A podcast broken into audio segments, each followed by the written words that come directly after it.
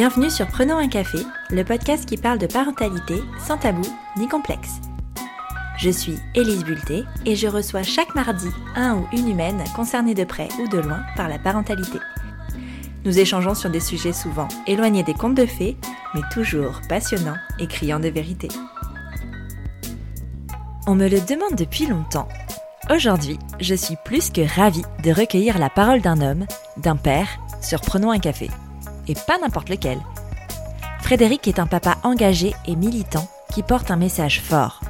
Normaliser l'allaitement maternel et surtout montrer à quel point la place du deuxième parent est importante dans cette aventure de l'allaitement. De ce premier combat en est né un deuxième. Fred milite également pour l'allongement du congé paternité. Il fait d'ailleurs partie des signataires de la tribune sortie l'année dernière, au moment de la fête des pères, qui demandait cet allongement qui, même s'il n'est pas à la hauteur des espérances, aura bien lieu pour les pères à partir du mois de juillet 2021. Dans cet épisode, nous parlons allaitement, bien sûr, mais nous appuyons surtout sur l'importance de la présence du deuxième parent dans cette grande aventure qu'est la parentalité, notamment dans le postpartum immédiat. Fred nous raconte avec ses mots comment la paternité a changé sa vie à un point qu'il n'aurait jamais imaginé. Tu pensais être seul à galérer? Mets tes écouteurs et prenons un café. Salut Fred Salut Elise Bienvenue sur Prenons un café. Merci, merci de m'accueillir. Mais je suis ravie de te recevoir pour la deuxième fois, même si pour les auditeurs et les auditrices, ce sera la première fois. Nous avons déjà enregistré un épisode en octobre, je crois. Je crois, oui. Euh, qui s'est perdu dans les méandres euh, du podcast. C'est ça. De l'Internet Ah, quel, do- quel dommage, parce que c'était un, c'était un très bel échange Ouais. qu'on avait fait euh, le soir, tard. Et, euh, et d'ailleurs, on avait appelé ça euh, Prenons une tisane. Oui, exactement. Prenons un tisane. C'était plus l'heure de la tisane. Et puis, nous avions même échangé encore très longtemps euh, plus tard dans la soirée. Et euh, tout ça pour apprendre que rien n'avait été enregistré. Et oui. Et effectivement, c'était un petit peu frustrant. Ben, c'est euh, les joies, les joies du podcast. Mais oui, très frustrant d'avoir perdu cet échange, mais en même temps, ça nous a permis de faire un, un préambule et ça m'a permis de te rencontrer virtuellement et ça, c'était plutôt chouette. Donc, on va reprendre que le, Mhm. que le positif. Pour les personnes qui ne te connaissent pas, est-ce que tu peux nous parler de toi, nous dire qui tu es, ce que tu fais dans la vie, d'où tu nous parles et avec qui tu Eh bien, euh, je m'appelle euh, Frédéric, c'est mon vrai prénom, je m'appelle pas Vieux Machin Bidule. Euh, je m'appelle Frédéric, j'ai j'ai 32 ans, j'ai une petite fille qui s'appelle Rosalie et qui a deux ans et demi. Je suis marié avec euh, Julie, euh, qui euh, elle aussi est comme moi est sur Instagram. Et euh, nous partageons notre vie ensemble depuis maintenant six ans. Et nous avons euh, eu la chance euh, d'avoir une, une- une petite fille adorable, hein, qui, est- extraordinaire et très drôle, et que ma femme allaite, et allaite toujours. Et l'idée était un jour de se dire, tiens, et si je partageais mon expérience de père qui accompagne sa femme dans l'allaitement, alors euh, pas que depuis la naissance, mais même avant, hein, dans, l'idée de réfléchir à cette démarche, euh, je me suis dit, bah, ça serait, il faudrait que je partage ça, peut-être sur, sur Facebook, sur Instagram, je ne sais pas trop, et puis le support Facebook ne me plaisait pas forcément, alors euh, je me suis dit, tiens, euh, j'ai un compte Instagram qui sert à rien, qui s'appelle Vieux Machin Bidule, où dessus j'entasse des photos de, de vieux machins, de, de drôles de trucs et de, et de drôles de bidules. Alors il y a beaucoup de photos vintage, de vieilles bagnoles, de trucs comme ça. Et je me suis dit, je vais tout enlever et je vais mettre une photo de ma femme, euh, la première qui venait comme ça au hasard dans le, téléphone. Une photo qui a été prise en pleine nuit, il devait être 4 heures du matin sur une aire d'autoroute, sur l'autoroute du Soleil en partant à Nîmes. Et euh, j'ai mis euh, quatre hashtags et, euh, et c'est parti de là. C'est parti de là mon aventure sur Instagram de, de ce qu'on appelle maintenant un papa laitant. Ouais. Alors ça, c'est ma passion. Mon vrai métier, c'est logisticien de soins euh, au CHU de Rouen. Je, travaille à, à l'hôpital depuis maintenant plus de 12 ans. Et, euh, et voilà, et ma, ma deuxième passion, ce que j'appelle ça une passion, c'est pas un métier. Hein. Pour moi, être Instagrammeur ou influenceur, enfin, j'aime pas le mot influenceur, c'est comme, comme disait, je vais faire le vieux, tiens, je vais faire comme Michel Drucker. Michel, non, c'est pas Michel Michel pardon, Michel qui dit les influenceurs, c'est fait pour les influençables. Et euh, donc moi, j'évite de dire que je suis un influenceur. Je dirais plutôt que je suis un, euh, je suis un papa engagé, voilà, et que, et que je, je partage au quotidien euh, euh, tout ce que tout ce que je fais pour la parentalité et, euh, et, et ça me va plutôt bien. Top. Quel a été le déclic pour toi de commencer à partager, ce genre de choses, enfin ta vie en fait, ta vie de papa, ta vie de papa allaitant? Heu, pourquoi tu as décidé en fait de poster cette photo, sur Instagram? Qu'est-ce quel a été le moteur? Je me suis beaucoup informé, pendant la grossesse de Julie. Je lisais pas mal de livres, je regardais des rubriques, je regardais des des émissions de télévision comme, heu, les maternelles sur la 5 et puis il me manquait quelque chose, quelque chose, heu, qui me parle directement, heu, c'est, bah, la parole d'un père, voilà, d'un papa. Alors effectivement, il déjà des papas hein, sur Instagram, hein, il, y en a des, y en a des centaines, des milliers peut-être même. Et, euh, mais il n'y avait pas euh, ce que je recherchais. Le côté maternant, le côté euh, proximal, le côté euh, bienveillance, euh, le côté moins m'as-tu vu et je suis là pour vendre tout et n'importe quoi. Et je me suis dit, ah, c'est quand même fou, on n'arrive pas à trouver sur un réseau, un réseau comme celui-ci quelque chose qui pourrait répondre à, pas toutes mes questions, mais en tout cas m'apporter un, un, début de réponse ou un compte à aller voir, à découvrir. Et donc, l'idée était de poster cette fameuse photo d'allaitement. Alors, j'ai commencé à regarder un peu sur Internet comment ça, ça fonctionne Instagram. Je trouve c'est quand même une drôle de machine. Voilà, les, avec les hashtags et tout ça. Et puis, bah, j'ai commencé à trouver un compte, deux comptes. Le premier était, euh, je me souviens, je, je, me suis abonné au compte de, de, ma petite assiette parce que je les avais vus sur euh, les maternelles. Après, il y a eu Marie, Little Bun Pao, euh, parce que je m'intéressais à la LSF, même si au début, j'étais pas forcément pour. Et puis voilà, au fur et à mesure, j'ai cliqué, j'ai cliqué. Et puis, euh, c'est des gens avec qui on, peut totalement échanger et, qui sont adorables. Il y en a plein d'autres. Hein. Et, et voilà, mais ça partait vraiment de là, de se dire, je ne trouve pas de papa qui pourrait avoir la parole que j'aimerais entendre. Et je me suis dit, ben, pourquoi pas? Euh, Je suis pas un, grand spécialiste des réseaux sociaux, mais je pense que ce que je peux écrire peut intéresser les gens, peut les informer et peut peut-être leur apporter une toute petite chose qui leur manque, pas grand-chose. Hein. Moi, je, je, je, cherche pas à, à, ce que ma parole soit la, la, plus sage. Non, moi, ce que je cherche, c'est de se dire, il y a quelqu'un qui cherche une information et j'ai pu ouvrir une toute petite porte. À une personne, ça me suffit déjà. Et voilà. Et voilà pourquoi d'un seul coup, je me suis dit, allez, on y va et je, je me mets sur Instagram. Ok. C'est vrai que la première idée reçue, enfin une des premières idées reçues sur l'allaitement, c'est que ça met de côté le deuxième parent parce que parce qu'il y a cette relation un peu exclusive qui se créerait.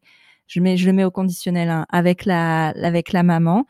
parce que parce que c'est elle qui a cette fonction nourricière et de câlin et de proximité avec le bébé.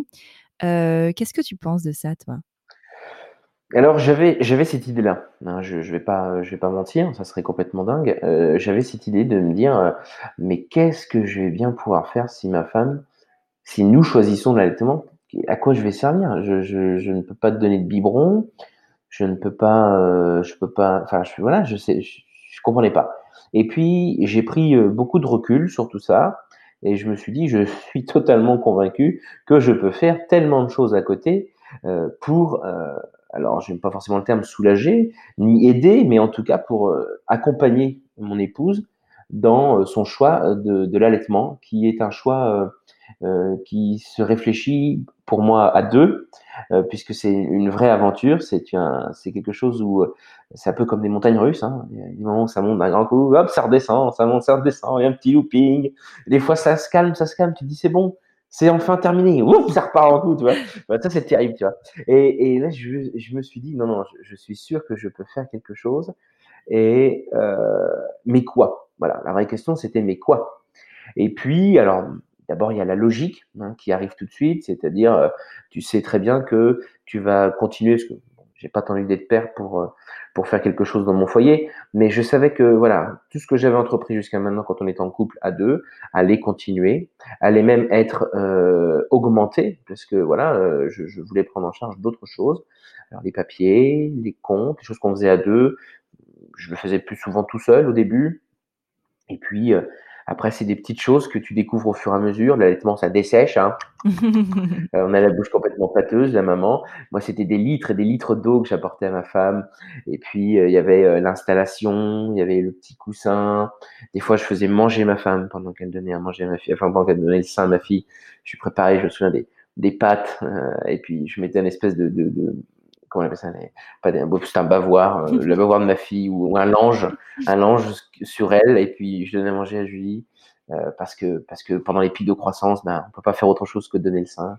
Et, euh, et toutes ces petites choses là, au fur et à mesure finalement que que j'ai appris seul ou que j'ai pu lire, mais très peu finalement. Il n'y a pas beaucoup d'informations sur ce sujet-là.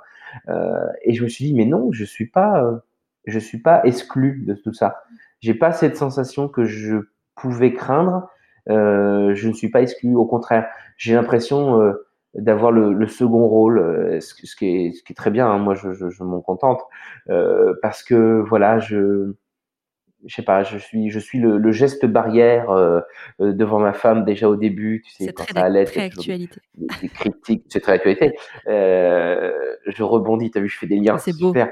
Et, euh, et euh, non, je, je, me suis dit, voilà, je, je suis le, le, le, premier rempart, comme je dis souvent, je, je disais à Julie, quand Julie elle était dans la rue, je me mettais devant elle comme un vigile. Maintenant, je le fais plus. Alors que c'est complètement dingue, parce que finalement, ce serait plus maintenant où ma fille a deux ans et demi, où là, ça pourrait commencer à sembler bizarre pour certains que là, je devrais me mettre en mode, euh, en mode carapace, alors que maintenant, euh, plus du tout, parce que euh, je, je, je sais et je suis convaincu de ce qu'apporte le lait maternel pour ma fille. Et donc, pour moi, maintenant, c'est c'est tout à fait naturel, vraiment naturel c'est pas un faux naturel qui dit oui c'est naturel mais bon je fais quand même attention à ce qui se passe dans l'environnement de mon épouse pendant l'allaitement. Non là c'est vraiment naturel c'est fluide c'est comme ça. Dans la famille c'est fluide quand on est à l'extérieur c'est fluide. Euh, voilà et, et je me pose pas de questions comme je me pose pas de questions quand je vois une maman en train de donner son biberon un donner un biberon ou un papa donner un biberon. Pour moi tout est naturel. C'est c'est il y a, y a pas de, de, de, de bon ou de mauvais choix. L'important c'est d'être bien informé. Ouais, complètement. On va revenir un petit peu euh, à la genèse de tout ça. Euh, Est-ce que toi, tu as toujours eu envie d'être papa? Alors oui, j'ai toujours voulu être papa. Ouais. C'est quelque chose qui, qui, me tenait en moi euh, très tôt parce que j'ai des parents jeunes. Voilà, j'ai une maman qui m'a eu à 20 ans. Alors pour moi, c'est jeune, hein. ce qui fait qu'aujourd'hui, euh, Rosalie a la chance d'avoir une, mamie, euh, une cinquantaine d'années, euh, qui, est, qui, est, vraiment au top du top. Enfin, des mamies, son autre mamie aussi, à le même âge.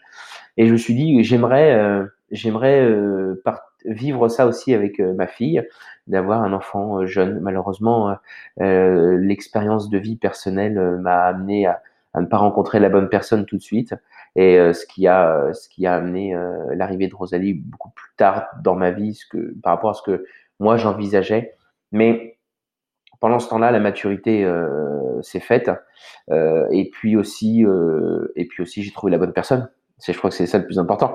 Et, et, voilà tout simplement. Mais non non oui oui c'est quelque chose que j'ai que j'ai toujours voulu qui ne m'a jamais fait peur.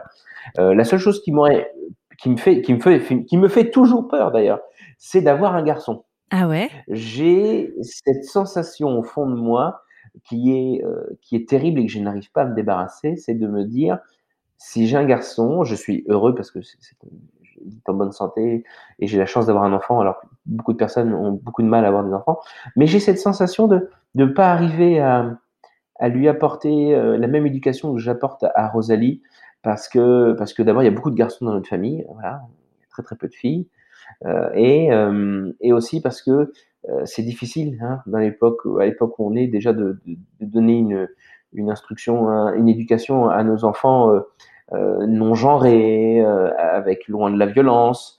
Euh, et, et, je me suis dit, avec un garçon, ça me paraît beaucoup plus difficile. Donc, si un jour nous avons un deuxième enfant, je pense que je pense que je vais encore flipper une deuxième fois parce que je, au fond de moi, je, pense que ça va être difficile. Alors que ça se trouve, ça se passera très très bien. Hein. Mais je ne sais pas. J'ai l'impression de pas arriver à maîtriser le sujet garçon. En fait, ce qui est assez incroyable, et parce que j'ai déjà eu cette conversation, euh, c'est pas le premier à me dire ça, euh, notamment avec Cédric de Papatriarcat, qui m'avait un peu on a ah, je, je ne connais pas ce jeune homme. Non, c'est quelqu'un qu'on connaît peu hein, finalement, euh, qui fait pas du tout partie de ce cercle euh, Instagram et, non, non, et podcast du tout. Du tout. Et en fait, euh, moi, ce que je trouve assez incroyable, c'est que on trouve, parce que j'ai le même sentiment que toi hein, par rapport à l'éducation euh, d'une fille ou d'un garçon. Moi, je savais, enfin, je voulais au plus profond de moi une petite fille et je suis ravie. Euh, mais la raison était que je trouve ça plus simple d'apprendre à une petite fille à se défendre que d'apprendre à un garçon de, à ne pas être un agresseur. C'est quand même assez, euh, assez fort, mine de rien, parce que. Euh, parce que, enfin, on, implique déjà de base qu'un garçon est forcément un agresseur. Et mais parce que moi, ce que je trouve difficile dans ça, c'est que je pourrais donner l'éducation que je veux. je suis pas, je suis pas la société. Je suis pas ce qu'il y a autour en fait. Donc moi, je trouve personnellement plus facile d'apprendre à une fille à se défendre qu'à un garçon de, ne pas attaquer en fait finalement. Est-ce que tu as ce sentiment-là? Est-ce que ça part de là aussi chez toi? Ça part totalement de là, c'est ça, exactement. C'est cette espèce de déconstruction qu'on essaye de, de, tous, en tout cas la plupart, de, détruire tout ce que l'on peut imaginer sur ce que tu disais. Et, et, vraiment, j'ai cette difficulté de, je sais pas, tu, vois, je, me vois mal avoir un petit garçon euh, et tu vois, quand on joue, la bagarre, je joue la bagarre avec Rosalie, tu vois, on fait, on fait des, on fait galipettes, on fait des, on fait des, on fait des, voilà, des taquineries. Moi, je, je, fais souvent, souvent, euh, je fais souvent jouer au rugby avec elle, tu vois. Je parle de caramel, je parle de, de cravate, des trucs euh, qui existent en vrai. Et je me dis, tu vois, le truc, c'est que si je, je, je, je, je me vois pas ne pas dire ça non plus à mon fils, si un jour j'avais un fils. Mais d'un côté, c'est que lui, comment ça va être interprété, tu vois. C'est ça le, c'est ça qui est assez difficile. Euh, et, et, je travaille dessus. Je travaille sur moi déjà, c'est déjà pas mal, pour euh, essayer de, de, m'enlever ces idées-là et, et d'essayer euh, de construire autre chose différemment. Et je pense que c'est possible. Mais voilà, ça va demander encore du travail. Mais d'être parent, c'est pas si simple que ça. Non, c'est pas simple du tout.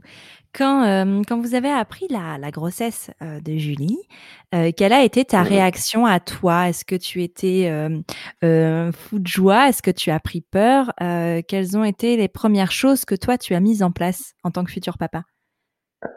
Alors, déjà, la première chose que je crois que je l'ai jamais raconté, peut-être j'ai deux trois amis qui doivent le savoir, mais quand j'ai quand Julie m'a dit je suis enceinte le premier truc que j'ai dit, c'est putain, je suis pas stérile. C'est le premier truc, tu vois. Euh, non, mais bon. C'était quelque chose qui t'inquiétait? Oui, oui et non, mais euh, oui, ça m'inquiétait. Ouais, ça m'inquiétait parce que euh, quand tu quand tu regardes autour de toi, il y a des gens des fois qui ont des difficultés dans les enfants, qui n'est pas forcément une difficulté due à un état physique, mais voilà, un manque de pas de chance, tu vois le truc. Et premier truc que j'ai dit, c'est ça. Je putain merde, je suis pas stérile. C'est complètement con quand même comme réaction, mais après, comment te dire, euh, comment te dire euh, tout de suite Alors, il n'y a, a, rien de concret parce que, bah, pour moi, il n'y a, a, rien de visible, il n'y a rien de. Alors après, le concret est vite arrivé. Hein. Du moment que Julie a commencé à être malade, là, le concret, il était là. Euh, il n'a pas mis 50 ans à arriver. Euh, la tête dans la cuvette et le Fredo qui tient les cheveux. non, non, ça c'était, ça c'était du concret. à courir chercher en plein mois de décembre, Julie voulait manger des pamplemousses. J'ai jamais trouvé de pamplemousse. À 7 heures du soir, avant de prendre sa garde, je dis, mais chérie, je n'ai pas trouvé de pamplemousse. J'ai trouvé que des mandarines. Elle me dit, c'est pas grave, ça fera l'affaire. Et le lendemain matin, elle, était, elle est partie faire sa garde de nuit de 12 heures. Elle est rentrée. Moi, je me suis levé, j'ai été à Carrefour. J'ai acheté 6 ou 7 pamplemousses. La peau des fesses, parce que c'est, voilà. Saison, Et elle se lève et elle me dit, j'ai plus envie de pamplemousse. Alors tout ça, c'est pas un cliché.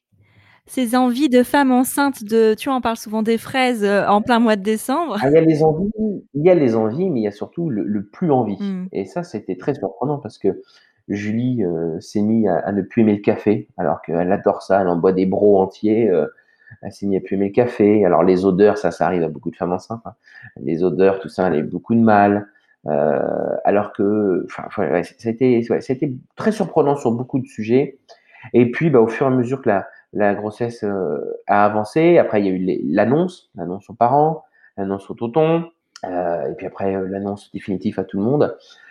C'était, c'était, c'était complètement fou, c'était complètement dingue parce que voilà, on s'est dit avec Julie, notre fille va naître au mois d'août. Et pour nous, le mois d'août, c'est important parce que on s'est marié au mois d'août. Je suis né au mois d'août. Et on s'est dit, la coquine, euh, si elle arrive un poil plus tôt, euh, il y a mon anniversaire et il y a notre anniversaire de mariage. Alors si, voilà, là, ça va être, euh, ça va être chaud patate, tu vois. Et, et, tout le long de la grossesse, ça nous, ça nous, ça nous a tenu. On s'est dit, mais quand est-ce qu'elle va arriver? Quand est-ce qu'elle va choisir la date? Parce que c'est elle qui choisit le moment où elle va arriver. Qu'est-ce qu'elle va nous faire? Et alors là, ça a été, ça a été, c'était vraiment euh, extraordinaire parce que Julie a eu les premières vraies contractions le jour de mon anniversaire. Alors là, on s'est dit, poids, poids, poids, poids. Non, non, non, ça serait dommage qu'elle arrive le jour de mon anniversaire. Je préfère chacun et sa date, c'est mieux. Attendons le lendemain. Et puis, euh, Julie a eu plusieurs jours de contractions intenses, euh, très, très difficiles, jusqu'au 18 août, où là, vraiment, euh, les contractions, là, elles n'étaient plus du tout supportables. Et donc, nous avons été au CHU. Il était déjà 20 heures. Et j'ai dit à Julie, une fois qu'on était installé dans la salle d'accouchement, j'ai dit, regarde la pendule passé minuit, elle va naître le jour de notre anniversaire de mariage. Un an après, jour pour jour. C'est quand même fou, c'est pas possible. Euh, elle, a choisi cette date, le 19. Le 19 est très important chez nous. Tout, tout se passe en 19. Et j'ai dit, elle va choisir le 19. Et c'est ce qui s'est passé. Elle est née le jour de notre anniversaire de mariage. Un an jour pour jour, hein, elle était là euh, avec nous. Et ça, c'est ça c'est même pas magique ça c'est complètement c'est complètement fou c'est fou ouais c'est fou parce que mm. le moment où toi tu as dit oui un an plus tôt euh, tu mm. t'imaginais pas du tout que 12 mois euh, pile poil, tu allais euh, connaître une, une, autre forme d'émotion, mine de rien. Complètement. Ah oui, puis une belle émotion, hein, une émotion qui, que, je souhaite à, que je souhaite à tout le monde parce que c'est très très intense. Euh, au point de vue euh, émotionnel quand on s'est préparé euh, pendant de, longs mois, des longs mois qui n'ont pas été forcément faciles, parce que j'avais à ce moment-là des gros problèmes de santé avec mon dos, j'ai été hospitalisé pendant un mois, euh, j'ai pas vu Julie, euh, j'ai pas pu sentir les, les, premiers coups dans le ventre parce que j'étais pas à la maison. Tout ça c'était assez difficile. Euh, ça durait qu'un mois heureusement, mais ça, c'est toujours le mois de trop, si tu veux. Mais après, on a fait de l'autonomie pendant la grossesse. Alors ça, ça nous a énormément aidé. Ça, je, le conseille à, beaucoup de parents qui réfléchissent à, quelque chose euh, à faire pendant la grossesse. Alors, bah là, il y a le champ prénatal, il y a la piscine, il y a l'acupuncture, il, il, y a un paquet de trucs. Mais l'autonomie, alors ça, je trouve que pour un papa qui souhaite vivre euh, la grossesse de sa femme pleinement, euh, c'est ça, c'est ça qu'il faut faire. L'autonomie, c'est top ici. Ça t'a, euh, toi, euh, permis d'entrer dans ton rôle de, futur père plus rapidement, plus facilement? Oui, oui, parce que euh, parce que d'abord, alors tout ce qui est point de vue physiologie, bon, Julie est sage-femme, donc les explications sur qu'est-ce qui va se passer, où, comment, comment ça va se, comment le bébé va arriver, tout ça, tous ces renseignements-là, ça je les avais en direct, j'avais la j'avais l'encyclopédie médicale avec moi, donc ça ne servait à rien. Euh, visiter la matière, bah, je la connaissais, hein, je travaille dans le même hôpital, on va se voir, je connais où est la salle, je sais où sont même les toilettes, donc ça ne sert strictement à rien. Je sais où est la machine à café, mais je me suis dit, il faut quelque chose, euh, quelque chose de, de, concret et qui, qui puisse vraiment m'apporter ce dont j'ai besoin, c'est-à-dire euh, d'être rassuré. Voilà. Et donc, on a, on a eu une adresse d'une sage-femme euh, qui fait de l'autonomie à Rouen. Et euh, qui, euh, qui au début, alors je me suis laissé un peu, un peu porter par la chose parce que tu arrives chez une sage-femme un peu 68 art, baba cool, avec des autocollants sur sa boîte aux lettres non nucléaire, t'accueille en Sarwell, ça sent le patchouli, tu te dis putain là où est-ce que je suis tombé? Moi je suis quelqu'un tu sais qui est, qui est plutôt qui est plutôt assez droit. Alors il y a des choses qui des choses conventionnelles comme ça où j'ai un peu de mal, tu vois. Je me suis dit mon dieu, mon dieu, mon dieu, je suis où? Sans forcément oui, oui, je jugeais si tu veux mais mais tout ça justement maintenant avec le recul, tout ça je le fais plus parce que je, je me laisse parfois porter et c'est mieux aussi. Et euh, tu as cheminé. On ne sait pas ce qui se on sait pas ce qui se passe derrière une porte. Mais derrière cette porte là, voilà, dans ce dans cette espèce de cafarnaum de, de comment dire de de tissu, il y avait de tout dans cette pièce, une pièce toute petite. Euh, mais alors, c'est là que j'ai pu euh, découvrir euh, les massages, sentir ma fille la première fois dans le creux de ma main quand elle m'a dit appelez votre fille. Je me suis dit mais l'autre elle est cinglée, elle a six mois, qu'est-ce que tu veux que je l'appelle? Elle a pas le wifi encore à l'intérieur, tu vois? j'ai dit bon bah on va essayer, tu vois, tu, te laisses un peu amener. La première séance, tu sors, tu te dis waouh, là je sais pas où je suis tombé, mais putain je suis tombé. Hein. Et puis finalement, la deuxième séance, là, tu te laisses complètement porter et tu découvres que tu peux créer déjà une communication avec ton bébé, avec tes mains, parce que l'autonomie, c'est la science du toucher. Hein, voilà. Euh, tu peux créer déjà quelque chose avec, euh, avec ton enfant, un lien. Euh, tu lui apportes déjà une, sécurité affective. Ce mot-là, je me souviendrai toujours quand tu as dit ça, vous lui apportez déjà une sécurité affective. Vous lui donnez déjà de la confiance. Je me suis dit, c'est ça que je veux. Moi, au quotidien, ce que je veux, c'est pas que ma fille ait peur de moi. C'est pas, pas que ma fille euh, se pose la question à quel moment la main va tomber sur, sa, sur ses joues ou sur ses fesses. Je veux qu'elle ait confiance en moi. Et eh ben, c'est exactement ce que ça m'a apporté. je me suis dit, je vais lui faire comprendre par le toucher, par ma voix, par le contact physique avec sa maman lors de, lors de, de massages à, des endroits précis, au niveau du, bassin, du ventre, que je suis là. Je suis déjà là. Euh, il, y a, maman et il y a papa. Alors ça marche aussi s'il y a une deuxième maman, je précise, hein, mmh. ça, ça, marche, mais il y a deux personnes bien distinctes. Il y a celle qui me porte, celle qui, celle qui va me donner la vie, et celui qui va être à la sortie et qui va être là aussi. Même si lui, techniquement, tout de suite, ne fait pas grand-chose, il m'apporte déjà une sécurité affective, je connais sa voix, je peux déjà avoir confiance en lui.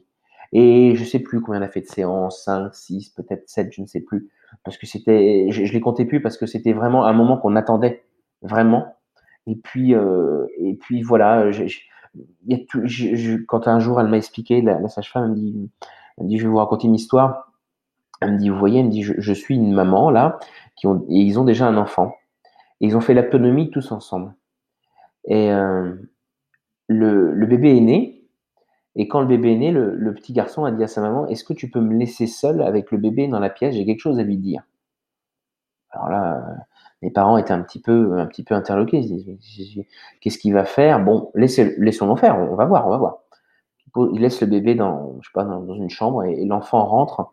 L'enfant devait avoir euh, trois ans, c'est-à-dire l'âge où malheureusement on commence à oublier euh, la vie euh, intra-utérine, les premiers souvenirs, et pour en créer des nouveaux, eux, on va s'en souvenir, mais tout ce qui est avant, on, va, commence à perdre le fil. Et, et le petit garçon dit à sa petite sœur, euh, raconte-moi comment c'est encore à l'intérieur.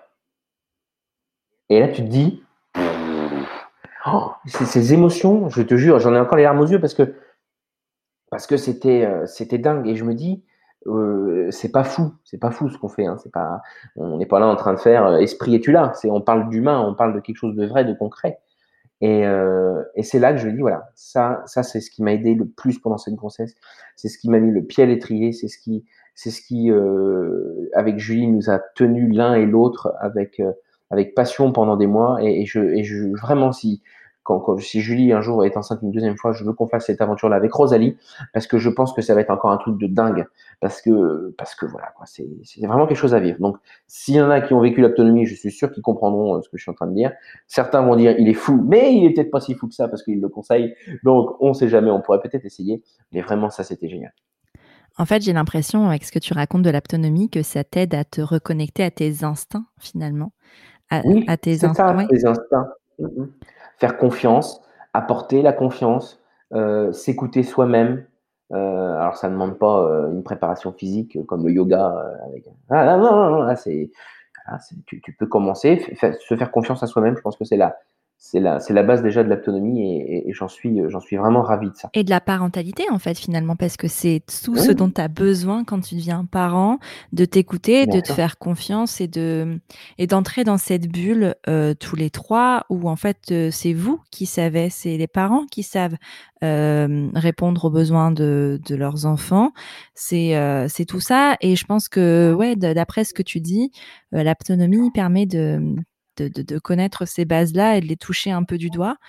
Euh, c'est beau. Euh, moi aussi, j'ai été assez émue quand tu racontais l'histoire de ce garçon. Disait, euh, la, sage-femme disait Les parents, vous êtes le soleil de vos, de vos enfants le jour où il y a de la tempête. C'est-à-dire que les nuages vont passer, il va y avoir un coup de vent, les nuages passeront d'une manière ou d'une autre. Hein. Une tempête, ça ne dure pas mais vous, vous êtes toujours le soleil. C'est-à-dire, c'est un peu comme, comme le phare. Hein. Quand tu es en pleine mer et qu'il y a la tempête, tu sais qu'au bout, il y a le port. Ben, c'est exactement la même chose. Elle sait, elle dit, vous êtes le soleil de vos enfants parce que c'est vous qui les, c'est vous l'essentiel euh, à leurs yeux. Et c'est vrai que c'était beau, hein. c'était très très joli. Hein. Franchement, j'en ressors euh, grandi de tout ça. Mais j'ai vraiment, et je, le partage souvent, j'en parle souvent sur Instagram, de, de, parce que je parle d'allaitement, mais je parle plein d'autres choses. Mais euh, là, j'en parle quand même régulièrement. Je trouve que c'est une très belle préparation à la grossesse. Je vais passer sur euh, la naissance de Rosalie, à la naissance donc de votre fille.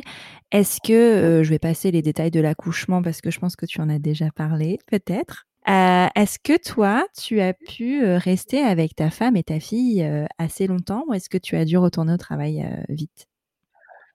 Alors, moi, comme je te disais tout à l'heure, j'ai eu un accident, euh, un accident de travail grave, euh, quelques, une année avant euh, l'arrivée de Rosalie, et ce qui m'a fait rester chez moi pendant un peu plus de deux ans. Malheureusement, j'ai pas pu reprendre le travail tout de suite à l'hôpital, et est tombée la grossesse à ce moment-là. Est arrivée Rosalie, et est arrivée cette réalité que beaucoup de papas connaissent, c'est-à-dire au bout de 11 jours, eh bien Salut les gars, je reprends mon baluchon, ma gamelle et je repars travailler, qu'importe mon métier. Et euh, moi, je n'ai pas connu ça. Je n'ai pas connu ça euh, et j'ai vite pris conscience que je faisais partie euh, de privilégiés puisque j'ai pu rester avec ma fille jusqu'à l'âge de 5 mois. Et ensuite, j'ai eu un mi-temps pendant un an. Donc, autant te dire que j'ai pas loupé grand grand chose. j'étais là au quotidien. Euh, pour les bons et les mauvais moments, on va déjà parler des bons. Hein. Les bons, bah, c'est bien sûr de, de, de, voir évoluer son enfant, parce qu'on a trop tendance à croire que euh, un bébé c'est pas très intéressant avant que ça marche, avant que ça parle, ce qui est complètement faux. Je, je dis souvent stop à ces, à ces, à ces idées-là parce que c'est faux, c'est faux. Un, un, un, nourrisson, un bébé, ça fait pas que manger et dormir. Il y a d'autres choses. Il y a des moments d'éveil. Ces moments d'éveil sont précieux, mais alors comme il n'y a pas, je me souviens avoir passé des heures euh, allongées sur. On avait fait un, Julie avait, avait euh, fait un, en tissu avec un matelas, un grand tapis allongé qui, elle paraissait minuscule au milieu. Elle faisait que 2,6 kg, hein, ah donc elle n'était pas très grosse. elle paraissait minuscule au milieu. Et, et de la voir babiller, ouvrir les yeux, euh, être intéressé par tous les bruits qui tournent autour, le chat qui ronronne, euh, le, le, petit truc qui fait du bruit, tu vois. Et, tout ça, c'était merveilleux. Et pendant, pendant euh, les cinq mois où j'ai totalement été à la maison, ces moments-là, moi, je les ai, mais alors, euh, je, je, je, je, les ai gardés précieusement au fond de moi parce que c'était magique, c'était super. Je l'ai vu évoluer, je l'ai vu grandir, j'ai pu euh, l'habiller, faire le bain, puis Julie a, a, repris le travail. Et pour le côté moins drôle, c'est là où on se rend compte que la présence du conjoint après l'accouchement, donc pendant le postpartum, est très importante puisque Julie a commencé à montrer les premiers signes d'une dépression postpartum. D'accord. Très importante. Euh, alors, euh, on pourrait rajouter à ça, par-dessus ça, un, un burn-out professionnel. Et, euh, et c'est là où je me suis dit, euh, heureusement, heureusement que, euh, heureusement que, que j'étais là. Elle le dit souvent, heureusement que tu étais là aussi. Parce que les premiers signes où ça ne va pas, je, je, on a pu prendre le problème euh, à bras le corps, même si je pense qu'il était trop tard, que le mal était déjà fait. Euh, j'étais là. Et je me suis dit, voilà, voilà une raison de plus, s'il si, y en a encore une à rajouter, euh, que la présence d'un conjoint est indispensable pour moi, à mes yeux, après l'accouchement euh, de, de, de, de, son épouse, de sa femme, de son conjoint, parce que il y a l'aspect euh, matériel, il y a l'aspect euh, il y a l'aspect technique de la maison, hein, le ménage, le repassage, le repas, et puis après il y a tout ce, il y a tout le reste. Hein, le, il y a le couple, il y a l'enfant à s'occuper bien sûr, il y a la vie de famille, et puis bah, des détails comme celui-ci, hein, qui, est, qui est la dépression postpartum. Après, il y a plein d'autres choses dont on peut, on peut encore parler. Et, et, je me suis dit, voilà, ça, ça, ça, ma présence a servi à quelque chose encore plus que ce que je le pensais. Et je ne pensais pas qu'un jour, de cette réflexion allait euh, m'emmener jusqu'à vraiment m'engager euh, dans, euh, dans un, alors je peux pas appeler ça du militantisme, mais à m'engager euh, pour euh, l'allongement du congé paternité. Parce que je suis convaincu que la présence d'un père, d'un conjoint, d'une conjointe, d'un parent adoptant, c'est auprès de son enfant, c'est pas auprès de son employeur. L'employeur, il y a peut-être des employeurs hein, qui vont m'écouter. Bah, je suis désolé les gars, mais la réalité c'est ça. Voilà. et alors après, il y a des gens qui diront oui, mais moi j'aime mon travail, c'est un choix. Mais je trouve que quand on a le choix de faire un choix, euh, voilà. Mais là, le problème, c'est que nous, jusqu'à maintenant, on n'avait pas le choix de faire un choix. Donc, euh, voilà, je savais pas que ça allait m'emmener euh, plus loin cette réflexion-là. Mais voilà, donc j'ai pu profiter de Rosalie pendant cinq mois, puis après pendant euh, une année entière en, en, mi-temps. Et ça, c'était génial, hein, parce que bah, le, le matin, euh, Rosalie, je la laissais un tout petit peu à la crèche. Et puis, euh, et puis bah, le reste de la journée, elle était avec moi ou avec sa maman. Et ça, c'était c'était super. Et c'est ce qui a permis aussi de pouvoir continuer un allaitement, un allaitement serein, un allaitement cool. Alors voilà, on a, Julie a tiré son lait, j'ai donné le lait à Rosalie, voilà, on a fait toute cette aventure là à deux et, c'est génial. Mais ouais, ouais, franchement, je regrette pas. Ouais, bah, tu m'étonnes. tu m'étonnes. Si la question euh, d'un deuxième enfant se posait dans votre couple, euh, comment vous, euh, est-ce que vous savez, est-ce que vous avez déjà réfléchi à comment vous mettriez en place une présence? Est-ce que toi, tu voudrais encore être à la maison? Comment ça se passerait éventuellement? Bah, c'est ça qui me rend triste. C'est que je me dis, malheureusement, je ne pense pas avoir un deuxième accident comme je l'ai eu, donc pas, cette opportunité une deuxième fois de pouvoir être autant de temps à la maison. Et c'est là où ça me fait flipper parce que je me dis, euh, c'est un peu, un peu, c'est un peu dégueulasse quoi. Rosalie euh, a eu la chance de m'avoir et mon deuxième enfant n'aura pas cette chance-là et je suis même quasiment sûr qu'il ne l'aura pas. Hein. Euh, et, et, que faire? Que faire? Donc nous avons discuté avec Julie. professionnellement, elle, Julie, gagne un peu plus sa vie que moi. Et mais même si voilà le dans la situation actuelle, je pense qu'elle, elle prendra par exemple 80%. Euh, mais euh, moi, pour le moment, tout de suite, euh, alors là, si ça se passe tout de suite, là, en temps de Covid à l'hôpital, clairement, je n'aurai pas de 50%. On va va pas se mentir. La réalité, la réalité médicale de la pandémie ne fait que, à part rester à l'hôpital, je ne fais pas grand chose d'autre. mais j'aimerais, j'aimerais revivre ça. Mais je, je suis pas sûr que ça puisse arriver. Et, ça, c'est ça qui me rend terriblement triste. Et, c'est ça qui me, fait que je me suis vraiment engagé dans, l'allongement du congé paternel. Ouais. Oui, parce que pour resituer, tu as fait partie d'un collectif de papas qui, l'année dernière, au moment de la fête des pères, et ça coïncide plus ou moins avec la sortie de, cet épisode, puisqu'il sortira fin mai, début juin. Donc, euh, donc on y sera, euh, ça fera un an. Euh, tu t'es engagé avec un collectif de papas pour faire une. Vous avez fait une tribune, en fait. ça consistait en quoi? Tu peux nous rappeler? Bah, la tribune était assez simple, hein, voilà, hein, c'est de regrouper d'abord, on était une dizaine de papas, des papas de tout horizon. Hein. Il y a des papas entrepreneurs, des papas qui travaillent en usine, je crois. Il y a des, il y a des papas comme moi qui ont eu cinq mois, d'autres qui ont eu plus, qui ont eu un congé dans un autre pays. Euh, certains ont abandonné euh, leurs études de médecine pour euh, mmh. pour garder leur enfant. Euh, il y a il y a des, des, des couples homoparentaux, il y a un couple homoparental. Tu, tu vois, c'est voilà, il y a, il y a, il y a vraiment un, un collectif assez complet sur la chose. Et on s'est dit, c'est un sujet qui euh, est souvent, souvent, pas trop souvent abordé, mais quand il est abordé, c'est un sujet qui est abordé par euh, un public féminin. Euh, et, et, je pense que je pense que les principaux concernés pourraient aussi prendre la parole. Et nous, nous avons écrit une tribune qui était relativement assez simple, hein, puisqu'elle elle disait que voilà, on, apportait des, des, preuves écrites de que la présence d'un conjoint lors, lors d'un congé euh, paternité était très importante, plus que ce qu'on en pensait.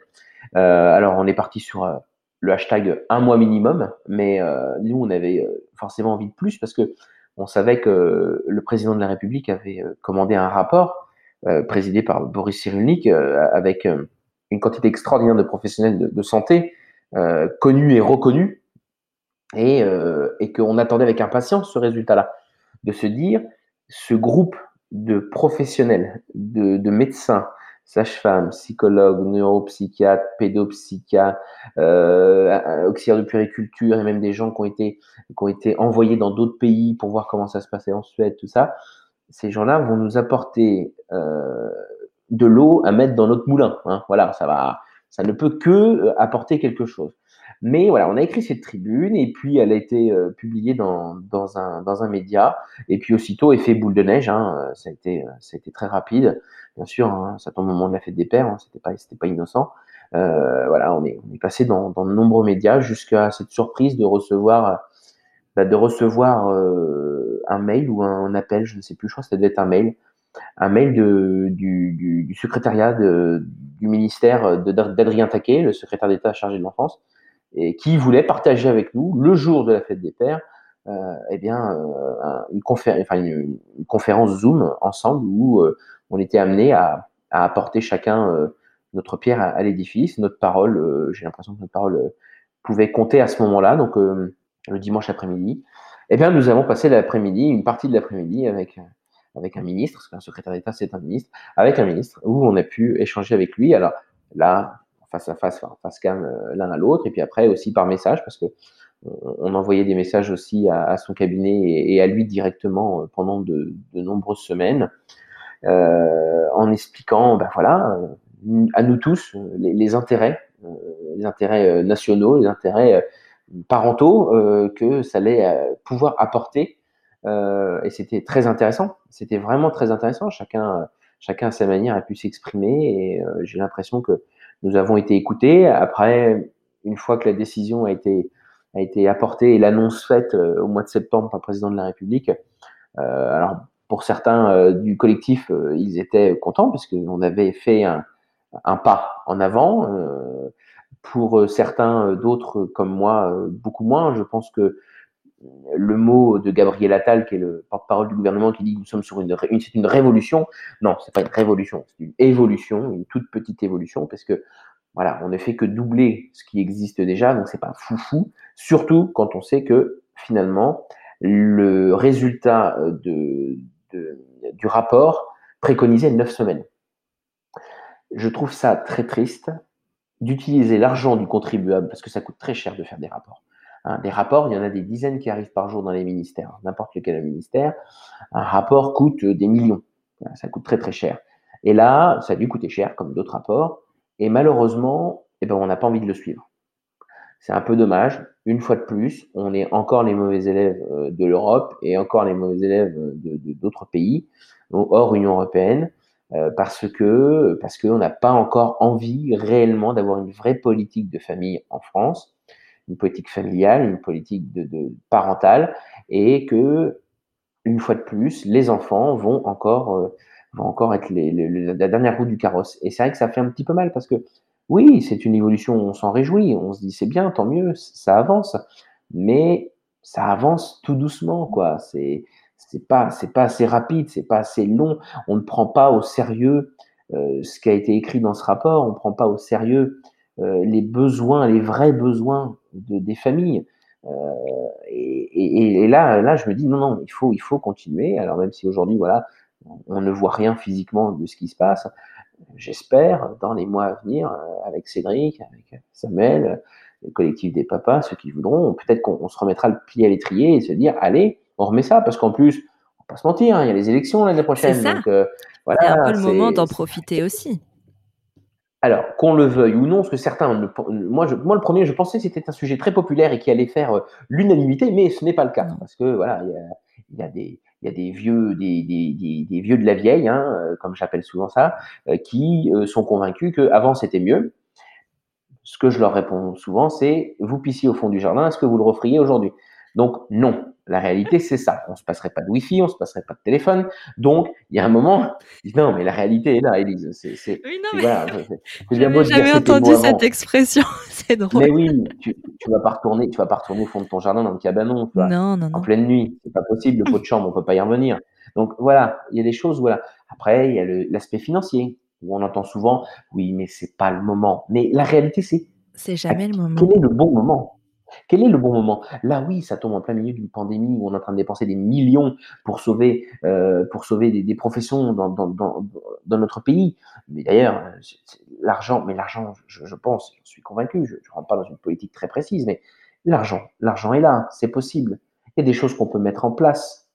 Et, et donc, euh, c'est c'est pas une excuse, c'est pas une excuse cette histoire d'argent, cette histoire de c'est pas le moment. Ça sera jamais le bon moment parce que ça veut dire que les enfants d'aujourd'hui qui vont être les adultes de demain n'ont pas le droit à avoir eux aussi leur chance.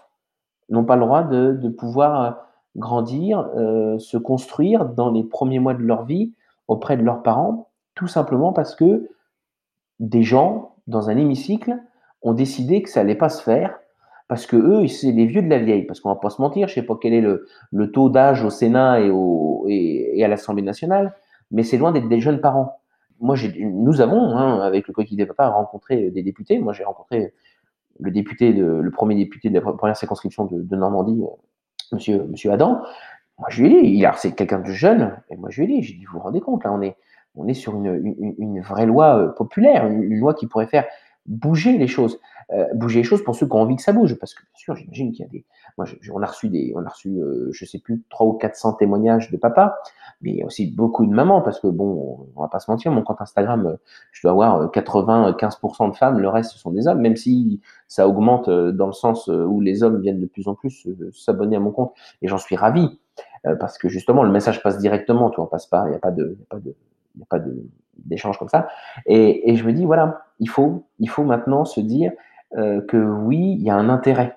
Donc, il y a des femmes qui nous ont dit, ouais, mais vous vous rendez compte, si vous commencez à, donner des congés euh, d'un mois, alors le, père, il va aller à la pêche, il va aller à la chasse, il va aller faire du black, il va faire du placo avec les copains, il va jouer à la console. Pour lui, ça va être les vacances. Alors là, à ce moment-là, moi, je disais souvent la même chose. Je disais, attendez, stop. Là, on est en train de tout mélanger. Il y a la parentalité et puis il y a votre couple. Euh, alors après, je ne suis pas méchant, mais je, je, veux te dire, si tu sais avec qui tu as fait ton enfant quand même. Donc à un moment, voilà, c'est quand même concret. Hein. Donc à chacun de prendre ses responsabilités et de faire ses choix. Mais si on peut avoir le choix de pouvoir rester plus longtemps avec son enfant, moi, personnellement, je le prends. Après, si mmh.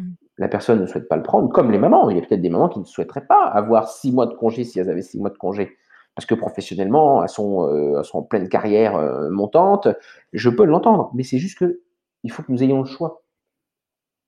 Et c'est pas un truc de cassos, c'est pas un truc de, de aller encore un truc supplémentaire pour les gens qui n'ont pas envie de bosser. Non, un congé, déjà, pour, dire pour avoir un congé, il faut déjà travailler. C'est la base, c'est, le, bout du bout. Mais c'est pas, pas un truc de, de, feignasse.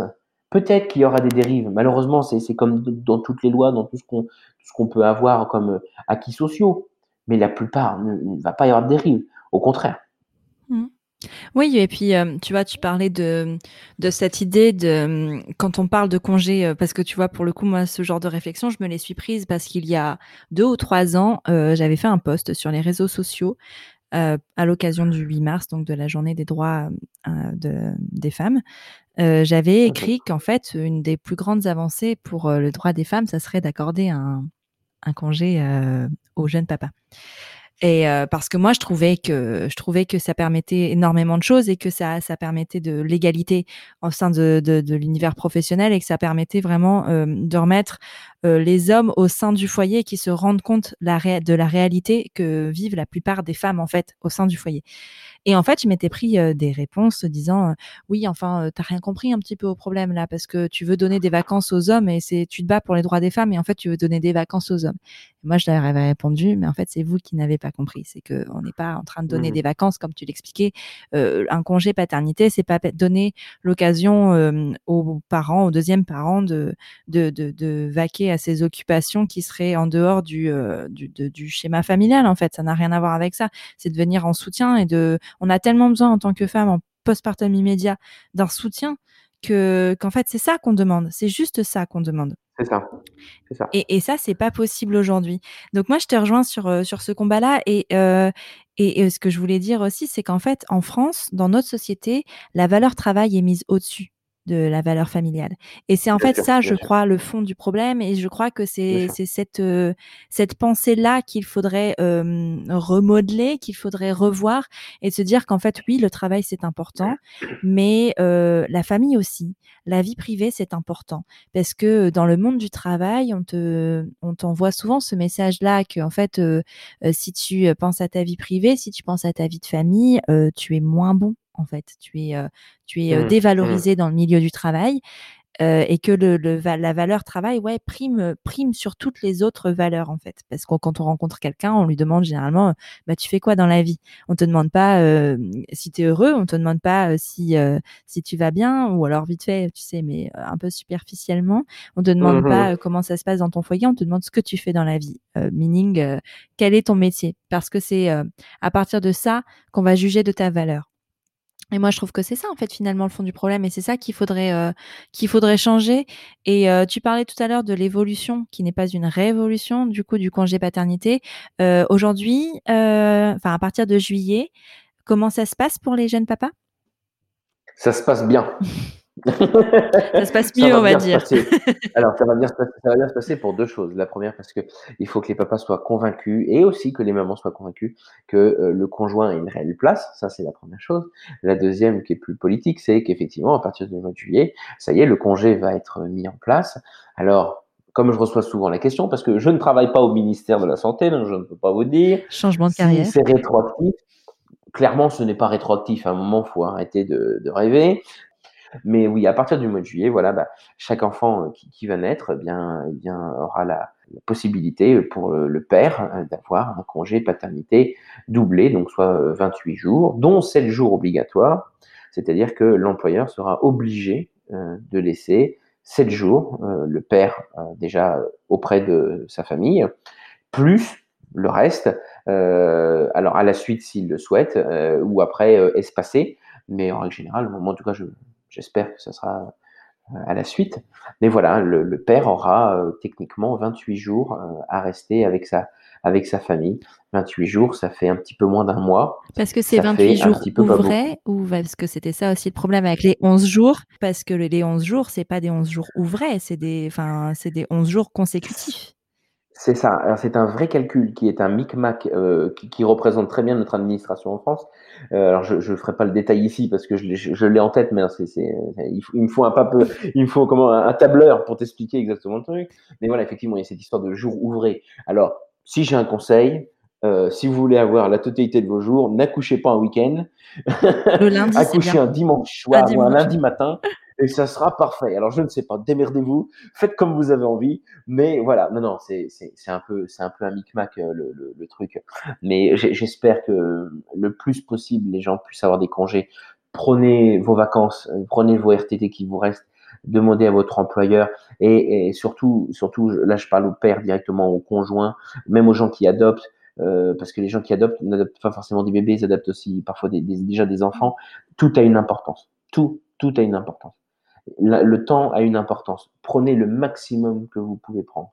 Je sais qu'il y a déjà des entreprises en France qui euh, donnent plus euh, que, que ce qui est donné déjà par l'État et qu'ils donnaient déjà avant euh, eh bien, euh, renseignez-vous hein, dans, dans, vos collectivités, euh, là où vous travaillez, ce que vous avez le droit. Ah, renseignez-vous avant, c'est mieux. Attendez pas le dernier jour, parce que voilà, c'est vite fait le truc à se faire un peu avoir. Non, non, c'est il faut, il faut, il faut prendre le temps pour, pour avoir du temps, justement. Mmh. Et donc, euh, à partir du mois de juillet, eh bien, je, les papas auront, euh, auront la, la, chance, pour moi c'est une chance, de pouvoir rester plus longtemps chez eux. Et, euh, et c'est tant mieux. C'est une très bonne chose. Ouais, c'est clair. Je vais juste te poser une dernière question avant de terminer. Oui. Ta fille grandit aujourd'hui, ce n'est plus un tout petit mmh. bébé. Euh, ça non. fait quoi d'être le papa d'un enfant qui grandit? Ah, ça fait quoi? Ah, Ça fait. Alors, il y en a qui diraient ça, ça fait pousser les cheveux blancs, mais moi, je, je, je n'ai pas de cheveux. Donc, voilà. Les poils de barbe, peut-être. Ça fait tomber les cheveux. Ben non, j'en ai pas non plus. Euh, ça fait quoi? Euh, Alors, il y a, y a un, un, doux mélange. En fait, c'est une douce claque. C'est une douce petite claque. C'est une. Tu vois, je l'ai inscrit à l'école il y a maintenant 15 jours. Et quand je suis sorti, euh, j'ai eu une, une bouffée d'émotion terrible qui, euh, qui était un mélange de merde, euh, elle grandit, et d'un côté, tant mieux, parce que ça veut dire qu'elle évolue. Elle est à l'école, elle était, parce que nous avons fait le choix de, de, de l'inscrire à l'école par rapport à notre métier, on ne peut pas faire l'éducation l'instruction en famille. Euh, mais Et tu n'as pas à justifier de ça, hein, parce que ça aussi, je non, crois non, que. Je, je, ouais. qu'il existe. Oui. Je, je, sais qu'il existe plusieurs, euh, plusieurs euh, alternatives ouais, à l'éducation. Et, et, et, donc, moi, je, je, je, je l'ai dit il n'y a pas longtemps et je le redis encore. Nous avons fait le choix de, de l'école parce que professionnellement, on ne pouvait pas faire autrement. Et je ne sais même pas si j'aurais fait l'IEF, mais je me suis renseigné sur le sujet. C'est un vrai choix. Encore une fois, c'est un vrai choix. Oui, tout à fait. Et quand on est sorti de l'école, voilà, je te dis, j'ai eu cette bouffée d'émotion de me dire, elle est déjà très à l'aise. Elle, connaît cet environnement euh, de collectivité parce qu'elle est déjà en crèche. Et, c'est doux, c'est doux de la voir grandir parce que euh, c'est magnifique. Euh, elle, nous, surprend de jour en jour. Et à côté de ça, je me dis, ça y est, ça m'échappe, ça m'échappe déjà. Et pourtant, et pourtant, la, réalité, c'est que finalement, il n'y a pas grand-chose qui m'a échappé durant ces, déjà ces deux ans et demi. déjà parce que je suis resté très longtemps à la maison et que et que je, je loupe rien avec elle. On fait euh, tout avec elle. Euh, elle est elle est elle, participe à tout à la maison avec nous et et malgré tout, c'est vrai quand on entend souvent les parents dire euh, attention, hein, ça grandit vite. Et même si on te le dit, bah euh, non, en fait, c'est la réalité, c'est ça, c'est que oui, ça grandit vite. Et euh, mais je suis très très fier déjà de, de ce qu'elle est. et de ce qu'elle va faire et de ce qu'elle fera, qu'importe. Mais bah, c'est, je sais pas. Je te dis, c'est une douce claque pour moi. C'est voilà. Tu as envie de, de, de pouponner à nouveau?